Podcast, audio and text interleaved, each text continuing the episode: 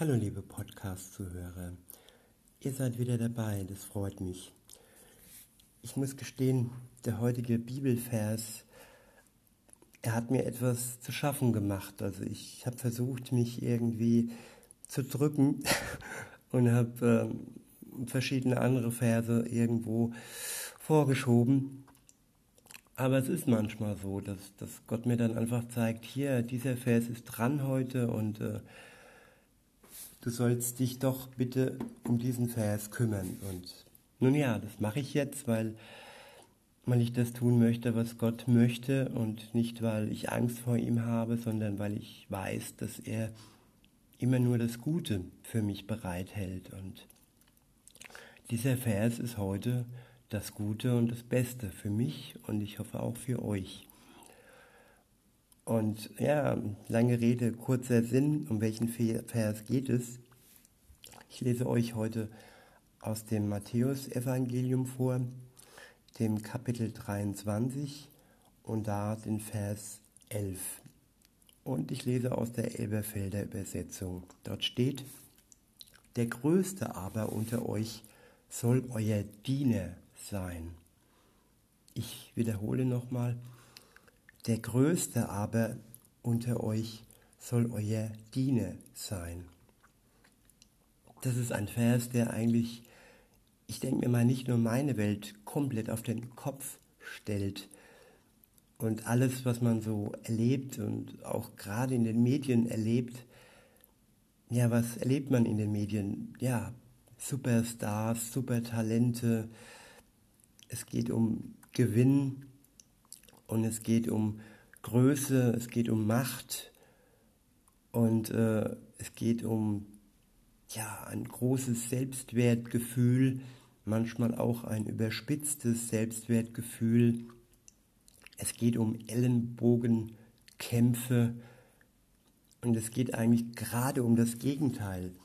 Nicht, äh, dass der Größte unter uns der Diener sein wird, sondern dass der Größte unter uns der Mächtigste sein wird.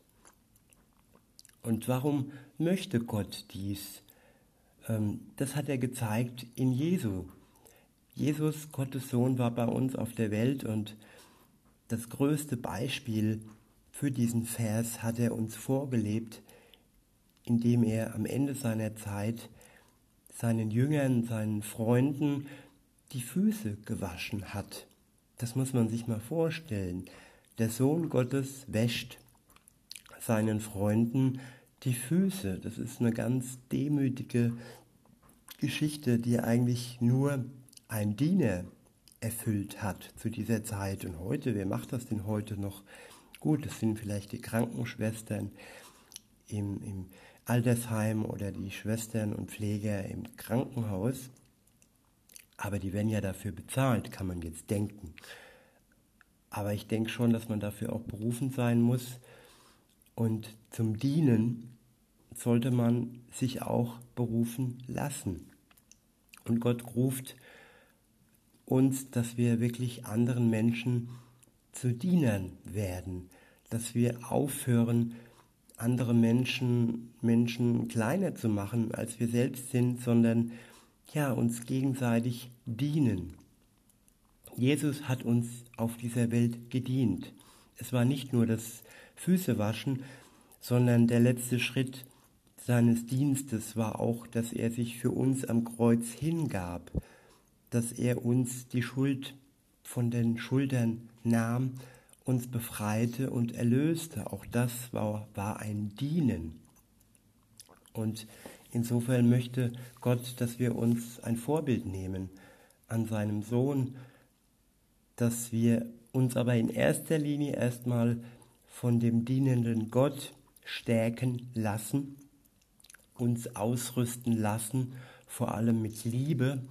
Und wenn wir dann ausgerüstet sind, dann können wir anderen Menschen dienen. Das ist wiederum auch hier kein Krampf, dass man sich aufopfert und ohne Kraft oder bis zum letzten Kraftfitzelchen äh, für andere da ist. Man, man nennt es auch Helfersyndrom. das sollte nichts Krankhaftes sein. Man sollte sich da genau ähm, anschauen und beobachten.